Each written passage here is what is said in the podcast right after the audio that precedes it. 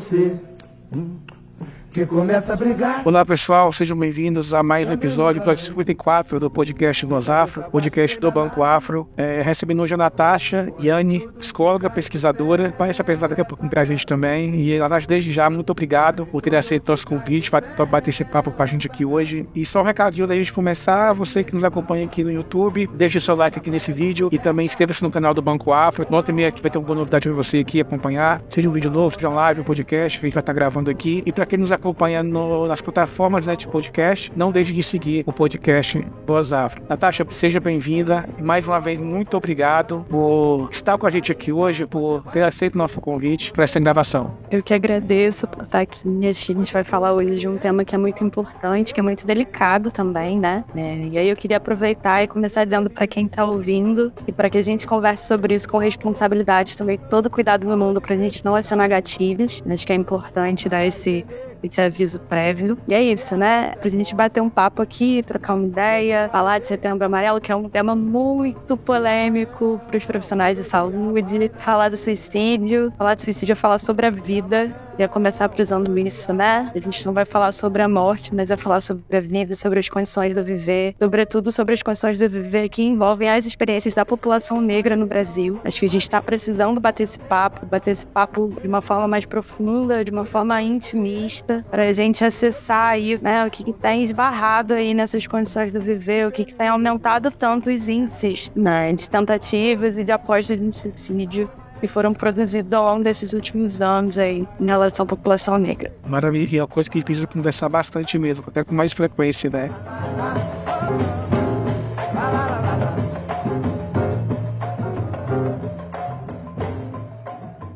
Oi, pessoal, eu sou Aniele Franco e você está escutando Voz Afro, o podcast do Banco Afro.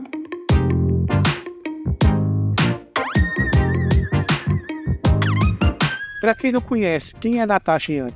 Eu sou a nerd, né? A nerd da faculdade. Acho que sempre fui uma pessoa que me envolvi muito com aquilo que eu acredito, né? Então, é, durante a faculdade de psicologia, que é algo que diz muito sobre mim, né? Eu sou psicóloga, sou pesquisadora. Durante a faculdade de psicologia, eu fui sendo formada não só pelas aulas da graduação, mas também pelo movimento negro.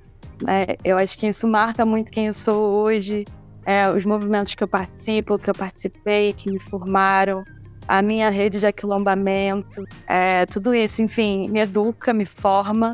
Então, quando eu falo de mim e vou me apresentar, eu apresento também esses caminhos por onde passei. Queria dar um alô para o Coletivo Negro Virginia Becudo, é, que é um coletivo negro de psicologia da UFRJ, e foi um dos meus principais formadores né, nesse percurso aí da psicologia e dar um alô para o Quitembo, que é o laboratório de pesquisa do qual faço parte.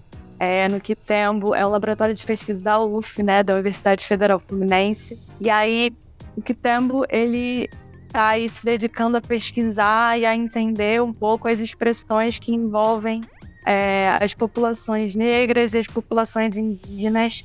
Né? A gente entrar a fundo aí a partir da psicologia, mas também em relação com outras produções de saberes é, para a gente estar tá acessando tanto as demandas quanto os modos de ver, de pensar, de viver, de toda a nossa população em sua ampla expressão.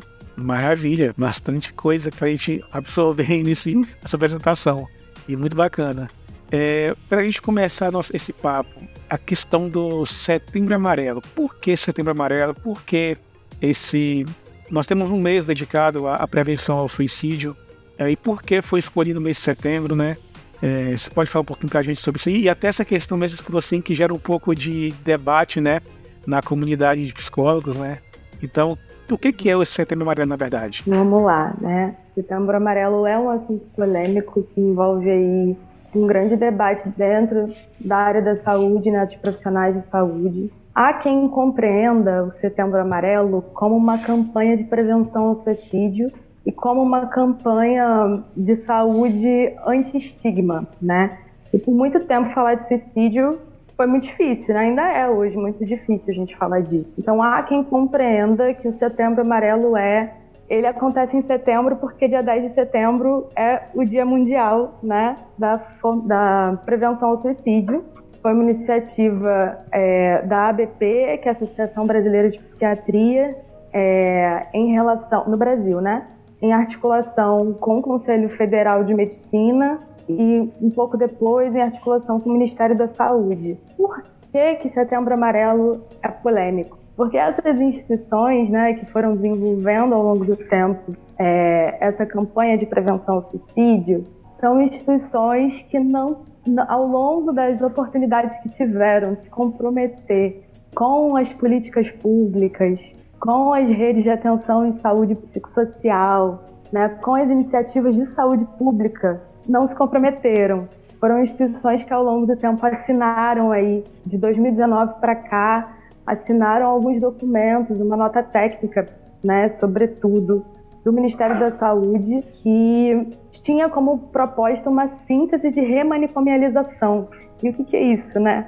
É o maior caminho de estigmatização das expressões das condições de saúde mental. Então, se ao longo do tempo, né, foi muito difícil, vem sendo muito difícil a gente falar de, a gente falar de tudo que circunda, que está associado ao suicídio, essa campanha que defende o anti-estigma, né, em 2022 lança um lema da campanha que é a vida é a melhor escolha. E aí isso situa o suicídio no lugar da escolha, o que é muito perigoso, né? Isso coloca aí pra gente é, a necessidade de olhar para isso com um cuidado muito grande. Assim. É, até onde o suicídio é de fato uma escolha, né? Quando as condições que produzem o suicídio são de fato é, condições que beiram ali esse lugar do total da decisão. Não é dizer que a pessoa que está é, tomando essa iniciativa não tem consciência, não é sobre isso. Isso seria, inclusive, é, uma perspectiva muito problemática de olhar.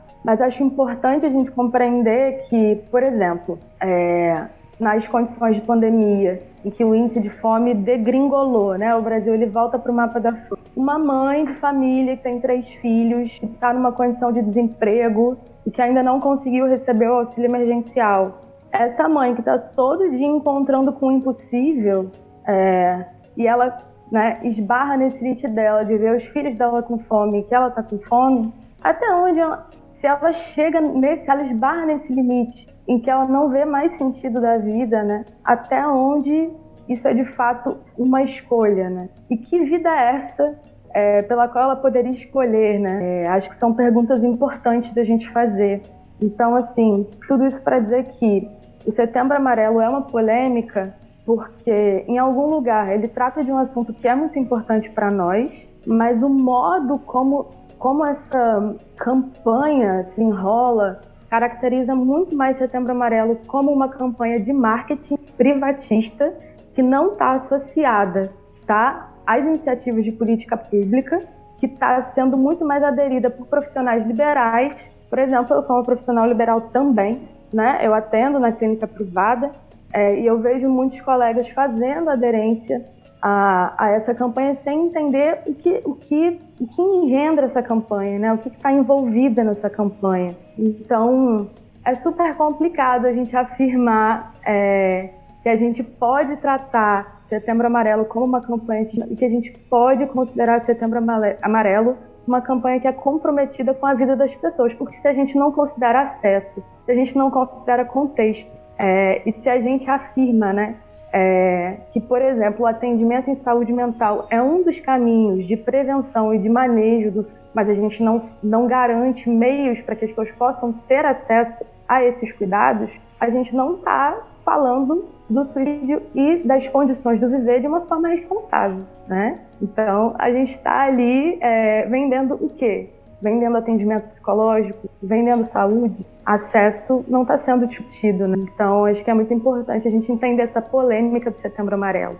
E aí essa crítica ao Setembro Amarelo não quer dizer que a gente que não é importante falar de suicídio. Não, é importante, mas é importante a gente falar de suicídio a partir das condições do viver, da garantia às políticas públicas, aos direitos básicos. Né? Então acho que a polêmica vem um pouco daí, assim. Entendi, é interessante isso mesmo. Natasha, é, essa que você falou, essa questão do, da, da, inclusão, a questão de, de ser algum, às vezes, a tal comercial, né? que empresas se apostam disso também, para meio que ficar bem socialmente falando. E uhum. eu, tenho, eu tenho umas certas broncas, assim, não vou dizer, não sei se é bronca na verdade, o que é resistência, com, com coisas que se, que se dizem. É, coisas muito temáticas, assim, setembro amarelo. É quase como se fosse Natal sem fome. As pessoas só comem no Natal, não comem o resto do ano, né?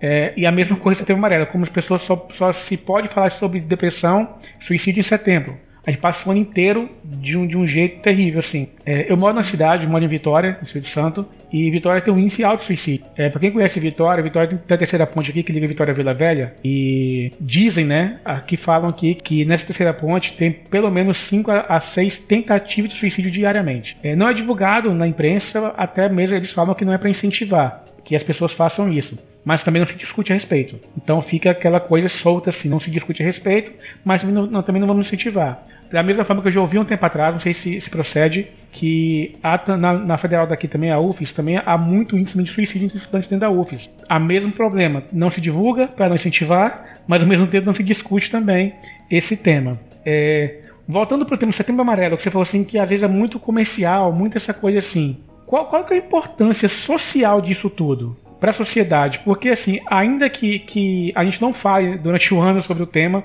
mas a gente acaba falando sobre ele com um pouco mais de afinco, empresas dão palestras, empresas promovem em setembro em cima de, dessa temática sobre saúde mental, mente, né? Que aí envolve depressão, envolve ansiedade, burnout, muita coisa. Aqui. Mas falando da depressão em si, você acha que, que ainda que haja essa, essa discussão, essa resistência na comunidade, na, no meio da saúde, e que você até trouxe pra gente aqui, ah, tem a questão muito social, muito comercial social da coisa também. Há uma importância também social também de, de se falar sobre isso nesse meio. Há uma contribuição social mesmo, é prática sobre isso? Existem muitos danos sociais, né?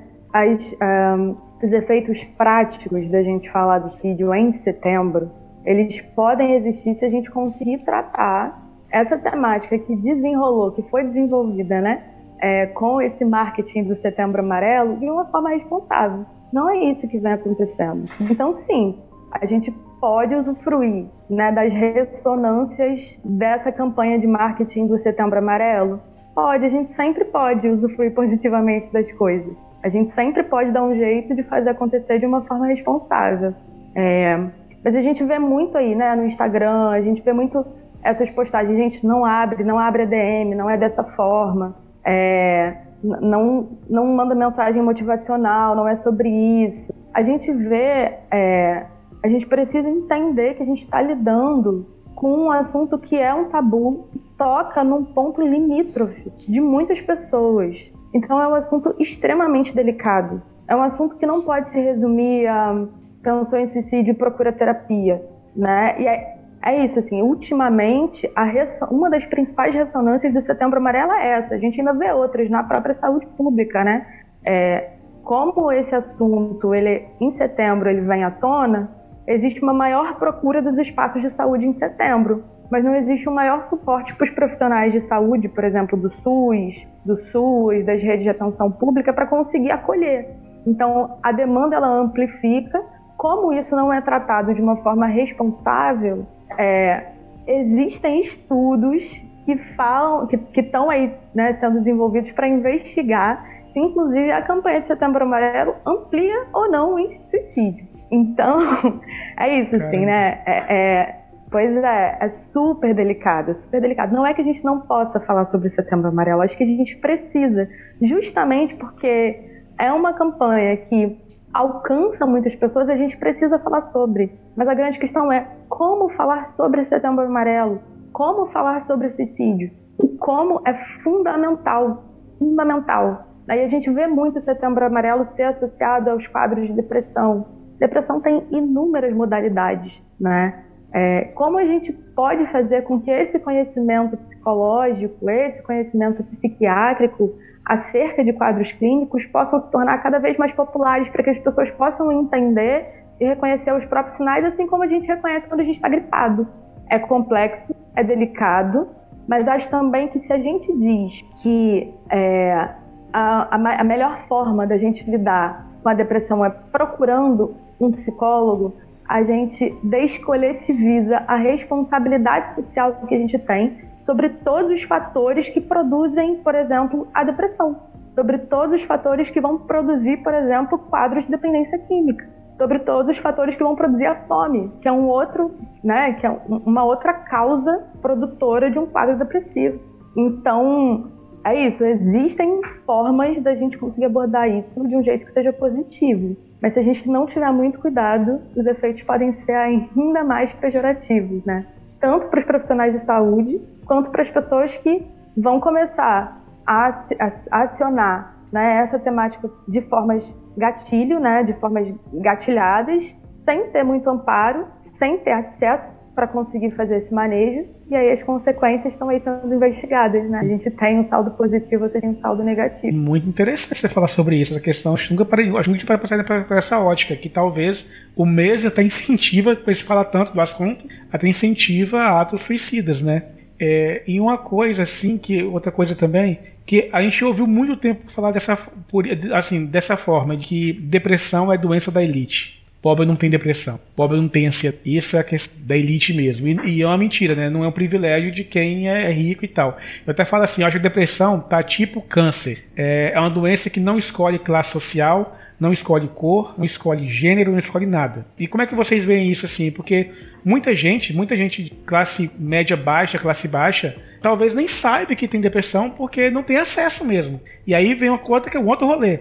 A questão da, da saúde pública né, de políticas públicas para meio que educar, digamos assim, as pessoas em relação à doença. Como é que você vê isso? Vamos lá. É, assim como existem políticas que são responsáveis por fazer campanhas vacinais, é importante que existam políticas que possam causar, é, que possam tornar cada vez mais populares o acesso à informação sobre a depressão. Mas acho que um, a depressão, assim como, como por exemplo, candidíase, é, carrega um, um tabu associado, né, um estigma associado, assim como o suicídio também, né? Então, quando a gente encontra com, com essa temática do Setembro Amarelo, a gente, a gente encontra, a gente vai num ponto de convergência ali, duas temáticas tabus que estão sendo muito faladas de uma forma responsável. Eu queria só ressaltar que o problema não é falar disso, e o problema é como a gente fala disso, né? A forma como a gente fala disso. Mas aí voltando, né, para a questão da depressão ser ou não um problema de é, eu diria que grande parte disso é responsabilidade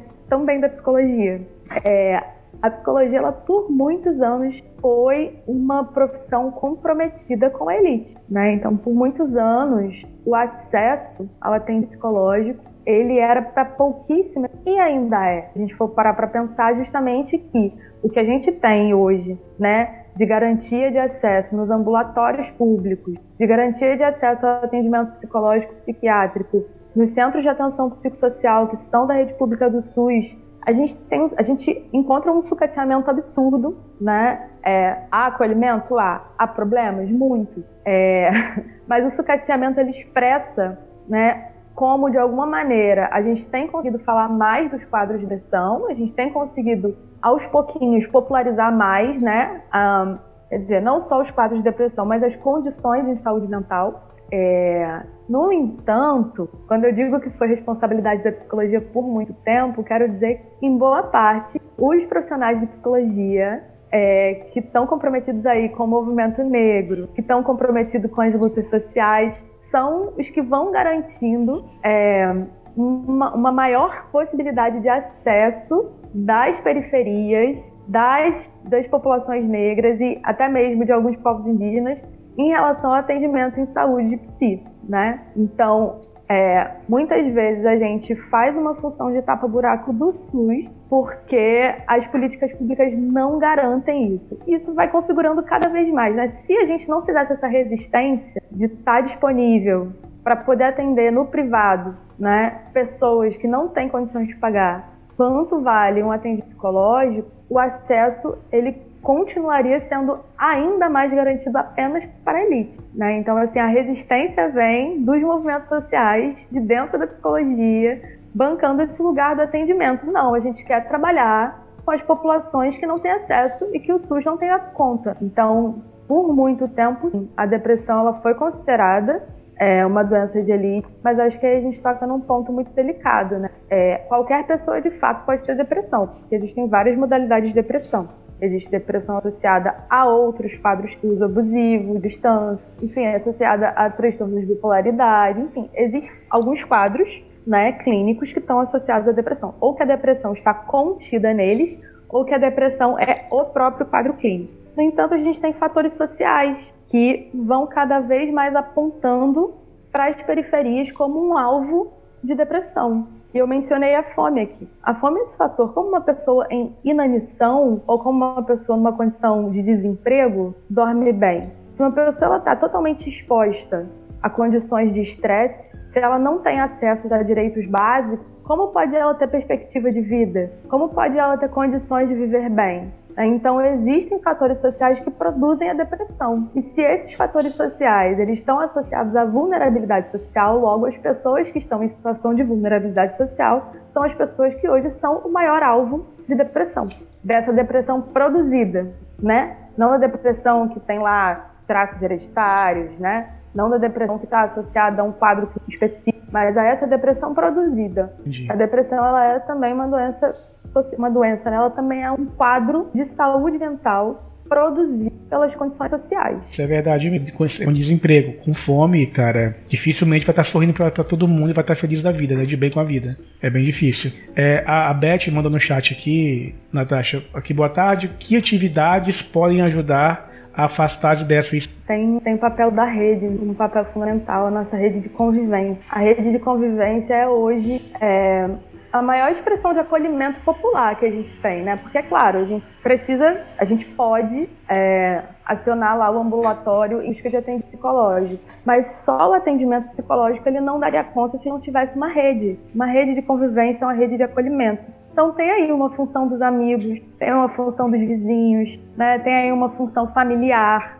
A distribuição dessa angústia que está presente na depressão, ela é fundamental para o seu manejo. Então, se a gente tem, por exemplo, uma pessoa que tem que está numa crise de depressão e ela tem dificuldade de acordar cedo e ela não consegue arrumar a casa, essa pessoa ela se culpa e facilmente as pessoas que convivem com ela, que não têm consciência, não têm conhecimento de que isso pode fazer parte desse quadro, configuram aquilo ali como preguiça. E a pessoa ela vai se sentindo irresponsável pela incompreensão da comunidade pela incompreensão da rede de apoio de que aquilo faz parte, de que é uma expressão desse quadro. Então a pessoa ela vai se sentindo cada vez mais culpada e vai ficando cada vez mais difícil para ela sair desse. Então os nossos amigos eles são fundamentais no acolhimento, né? Um atendimento profissional é fundamental para o acolhimento e para o manejo desse quadro. Mas é isso, tem, existe um papel do aquilombamento, existe um papel da rede de convivência, que ele é essencial. Quando a gente vai lá fazer o atendimento em si, a gente vai lá uma vez por semana, às vezes duas, uma hora, né? E o resto dos dias, e o resto das horas que a gente tem? Como é que a gente suporta esse momento delicado de sofrimento? Difícil. É, eu sempre ouço assim, meu terapeuta já falava muito comigo assim, cara, qualquer sintoma, porque tem muito sintoma também, a gente nem sabe o que é, né? Como você falou, sonolência, é, e, e, muitos sinais são dados, né? A questão da sonolência, a questão do, do ah, eu quero sumir, algumas frases e tal. E às vezes a gente acha que é frescura. E não é, né? Na verdade não é. é Podem ser sinais que estão sendo dados e a gente não está percebendo. E aí vem uma outra questão também. Eu sou cristão, mas eu tenho um certo, um certo, vou dizer de novo, resistência barra bronca, porque em muitos casos a religião às vezes subestima uma, uma depressão. Eu já ouvi várias vezes, eu tive casos de depressão muito forte também, e eu ouvi pessoas de fora falando assim: ah, isso é falta de. Isso é, isso é ausência de Deus. Ou seja, então quer dizer que, então, que cristão, pessoas que estão na igreja, não, não tem depressão, né? São pessoas sempre realizadas felizes da vida. E não é bem assim, que, que é muito séria e, e, como é que você vê assim o papel até mesmo? Porque a igreja querendo ou não, a igreja, a religião em si, a fé das pessoas, é, a, a, na verdade a igreja desempenha um papel social muito importante também, em vários cuidados, em vários, e talvez seja o papel do Estado, o Estado não faz, a igreja faz. E muitas vezes a pessoa de um quadro desse tipo, de pessoa mais forte, mais profunda, acaba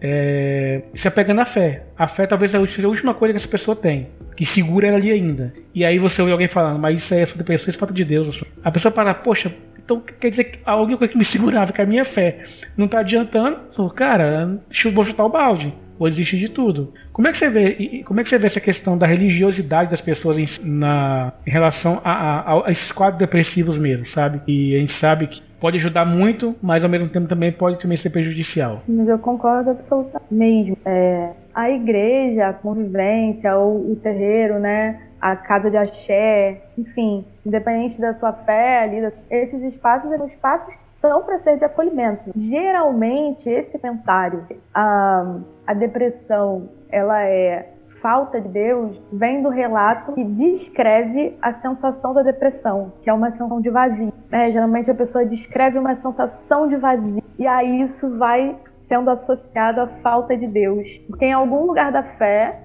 da fé cristã ali, Deus preenche, em algum lugar da fé, né?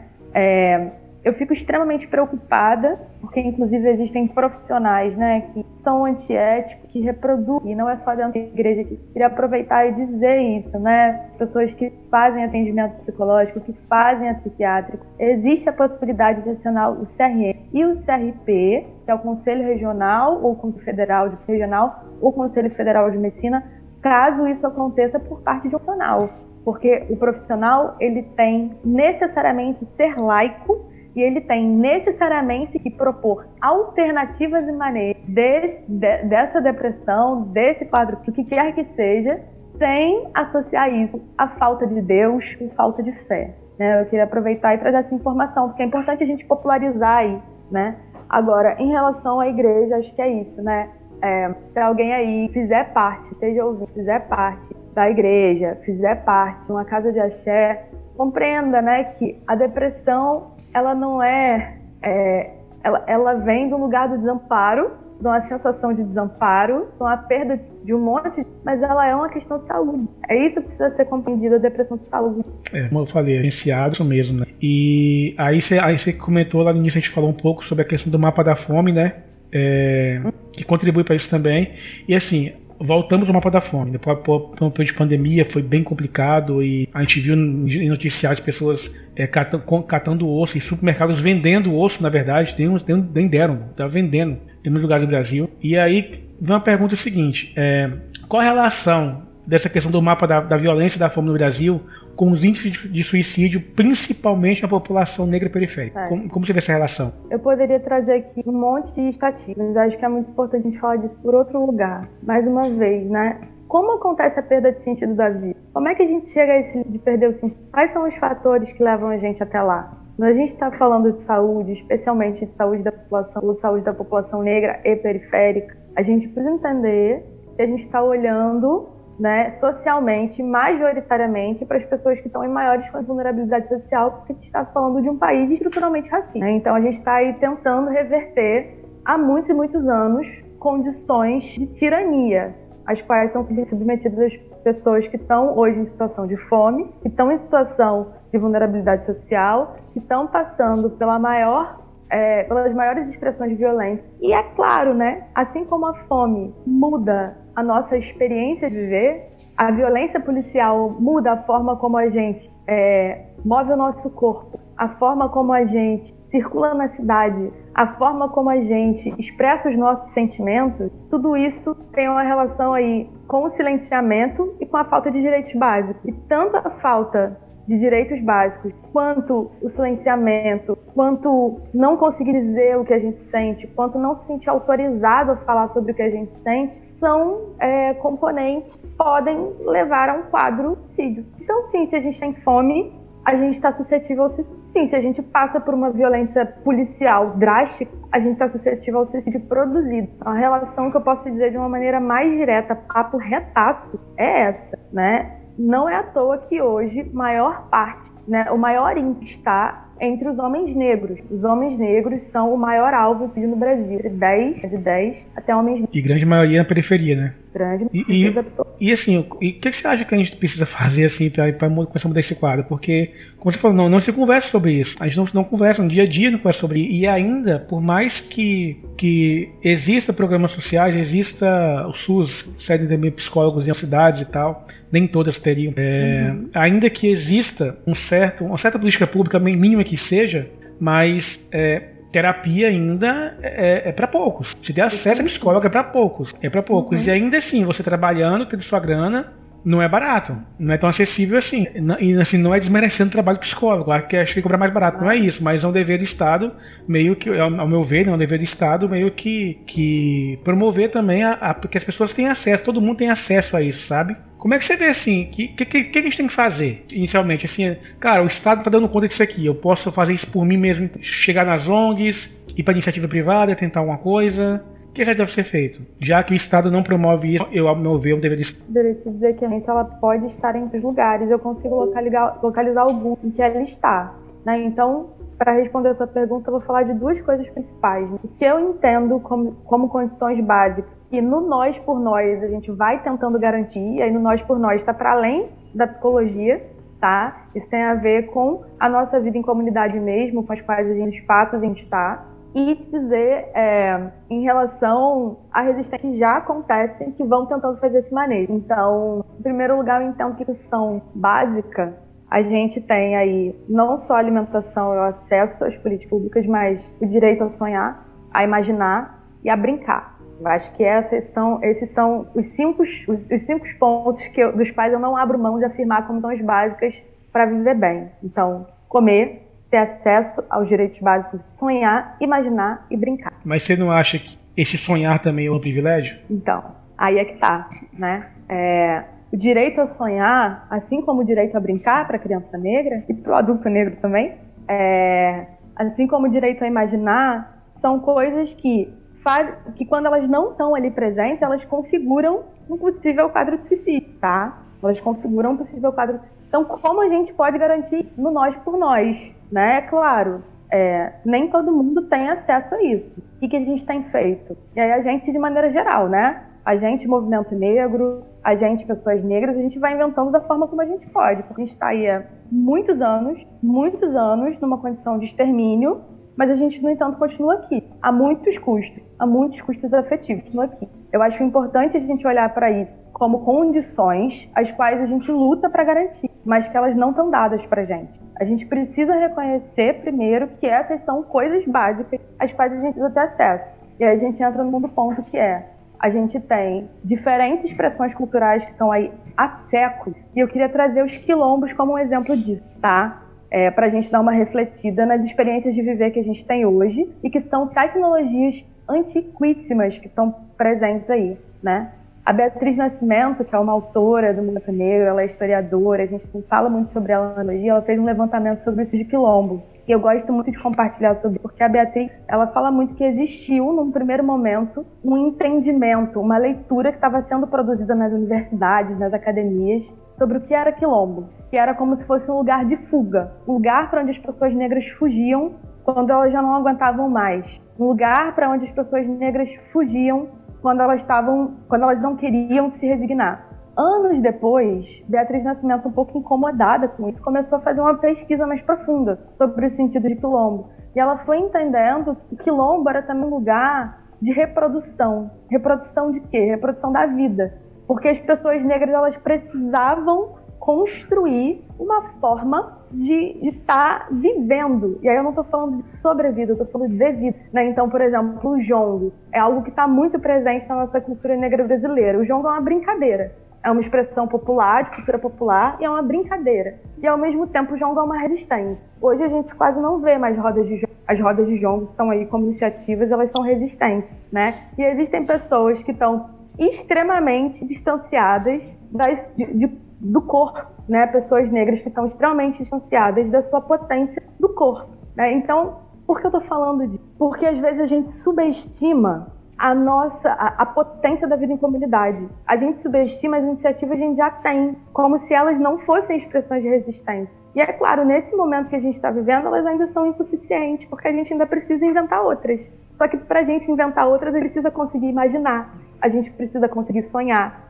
a gente precisa conseguir comer. Então, o que eu tenho para dizer é a responsabilidade está na quem já tem, quem já tem acesso. É quem já tem acesso que tem que garantir de alguma forma que as outras pessoas que não têm acesso possam ter. E isso é sim uma estratégia prática e direta de intervenção ao suicídio. A gente às vezes acha, né, que falar de psicologia é falar de coisas muito subjetivas, é falar de coisas que estão distantes, mas não, brincar é uma intervenção.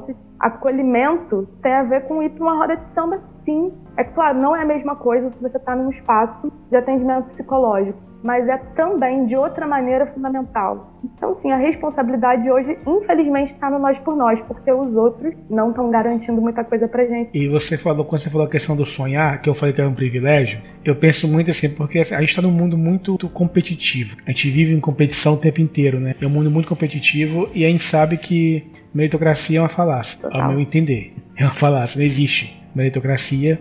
Meritocracia é quando você parte do mesmo ponto, né? E a gente, ninguém parte do mesmo ponto. E quando a gente fala em sonhar, é, você pega um, uma criança negra, favelada, que muitas vezes está numa situação de vulnerabilidade social, e não tem as, as refeições diárias, uma criança deveria ter, né? tem a questão da segurança. Às vezes não tem a presença do pai, é a mãe que é mãe e pai ao mesmo tempo, trabalhando pra caramba para manter, vive, né, para sobreviver, não é para viver, para sobreviver. E, e eu, fico, eu pergunto, cara, como é que essa criança vai sonhar com alguma coisa? Como é que essa criança vai imaginar um futuro diferente para ela? Porque a, pode acontecer, claro que pode acontecer. Eu acho que até o esporte, eu, eu, eu, falo muito que o esporte é muito transformador. O esporte transforma a vida de muita, muitas pessoas. E se a gente pegar, assim, grande parte dos jogadores de futebol, por exemplo, Brasil principalmente, que a maioria são pretas, não sei se a maioria, mas grande parte são, todos vêm de, vêm de uma realidade muito, muito difícil. Todos, a maioria era favelado, a maioria cresceu num, num ambiente que não tinha muita perspectiva. O esporte mudou um pouco. É, e a partir do momento que o esporte vai se mudar, permitiu sonhar. Então a criança, talvez, muitas delas que, que quando sonham, sonham ser talvez um jogador de futebol, porque vai galgar, um, um, chegar num patamar que jamais imaginável para ela, que muitas não têm nem perspectiva de vida assim. É, e aí vem a questão, a importância das ONGs dentro das comunidades, porque essas ONGs também fazem com que pode, elas podem ter acesso, é, não ter acesso, na verdade proporcionar acesso à cultura, a esporte, a lazer, aí se brincar e elas podem proporcionar também essa questão do, de fazer com que, que, crianças possam sonhar com um futuro melhor e começar a ter uma melhor perspectiva. Mas a gente vive num país onde essas ONGs são também discriminadas nas comunidades. É como se essas ONGs fossem, estão ali meio que eu já ouvi para lavar dinheiro, é, estão ali para para ser meio que um, não vou dizer, quase que um comitê eleitoral de político, principalmente em um ano como esse, que é ano eleitoral, né, mas não só, a cada dois anos, vamos colocar assim. Mas é basicamente isso. É, como, como é que você enxerga essa, essa questão de, poxa, o Estado não fornece isso, o Estado não fornece a questão do lazer, a questão da, da cultura, esporte, como deveria. Às vezes chega lá, constrói um campo de futebol e acha que tá tudo bem. Pô, não tá. E a gente vê ainda, ainda assim a resistência de muitos esportistas nossos, brasileiros assim, olímpicos. A, a, a Rebeca, da, a Rebeca Andrade foi um exemplo bem, bem recente pra gente, né? Medalhista que tal, e é preta, pobre, favelada. Ganhou duas medalhas de E como é que você vê o papel das ONGs em si, é, dentro das comunidades, para proporcionar que essa criança, essa criança, esse jovem consiga ter uma perspectiva maior de futuro e com isso até gera uma prevenção ao próprio filho mesmo, né? Em relação não só a ele, em relação a ele, a família também, mas todo mundo é atingido de alguma forma. Eu diria que tudo aqui for trazer um benefício para a vida da criança, para mim está em primeiro plano, tá? É, no entanto, eu entendo que a crítica às ONGs parte de um lugar que é, ora, é uma terceirização da responsabilidade do Estado. Então, enquanto é isso, as ONGs estão aí. Algumas são de fato comprometidas, é, algumas são de fato comprometidas. É, as iniciativas de fato trazem benefícios, produzem, levam acesso, massa, desde que elas não cumpram a função que o Estado deveria. Assim, o atendimento privado né, não faça um papel que deveria ser do SUS. Né? É isso, então. É, a ONG ela está para o atendimento privado em psicologia, assim como a responsabilidade do Estado, do Estado com as crianças está para a responsabilidade do Estado com acesso às políticas de saúde para as pessoas psicológicas. Descarta a importância? Não, mas tamina a crítica ao Estado que deveria estar. E é isso. Não é. Quando a gente fala de Estado, eu estou falando da gente, porque a gente precisa colocar a boca no, trombone e dar uma reivindicada. A gente precisa fazer as nossas escolhas de uma forma mais consciente, que possa beneficiar, que possa estar é, é, em sintonia com as nossas necessidades. Então, acho que vai um pouco por aí. Assim. É, meu compromisso é com a saúde, com a saúde, sobretudo das crianças negras e periféricas, sobretudo, tá? Mas eu entendo que a função da ONG, embora traga benefício, não isenta de que o Estado, de que a gente precisa cobrar do Estado, de que a gente é em algum nível o Estado. Então, eu como psicóloga que trabalho com atendimento privado, estou o tempo inteiro dando meu jeito de garantir, de reivindicar, de estar tá aí na luta antimanicomial, de estar tá aí com o movimento negro, de estar tá aí participando de iniciativas que possa garantir o acesso aos serviços públicos de saúde, porque eu entendo que as campanhas elas ficam saúde, elas são campanhas de saúde, não campanhas de marketing. É, exatamente isso.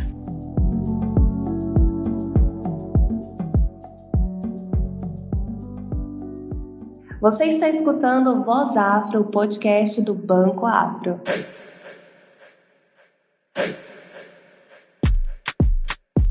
A gente está chegando ao final aqui, desde já, mais uma vez, muito obrigado. 50 minutos, passou rápido, voou, voou o tempo aqui. Por mim, a gente ficava também. nada, a gente ficava aqui por mim aqui mais uma hora aqui fácil. É, mas para a gente finalizar, qual é o, a mensagem que você deixa para quem está em quadro de depressão, tem alguém na família nesse aí? Como a gente cuidar um pouco melhor da nossa saúde se pós-pandemia?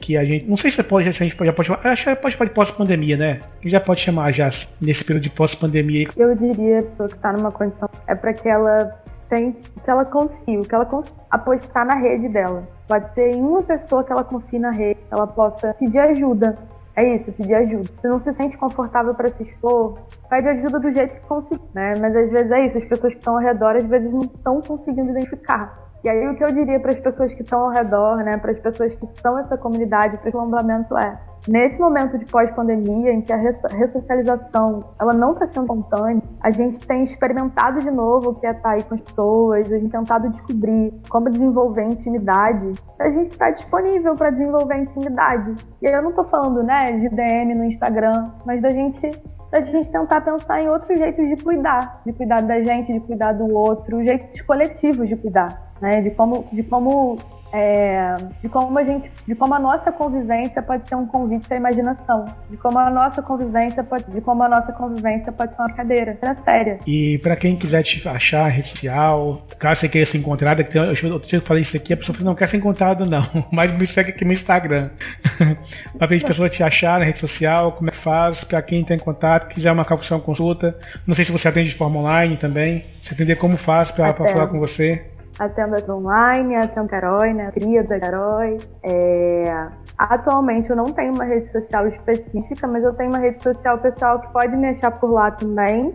É underline audaciosa, é o nome da rede. Pode mencionar por lá, a gente pode. Aí eu vou passar o número do WhatsApp, a gente vai poder conversar sobre utilidade. Eu posso encaminhar para outra que fazem atendimento, posso orientar como chegar até o FIS, como ter CAPS, relatório. Todo psicólogo precisar a gente ele tem essa obrigação de informar sobre como acessar.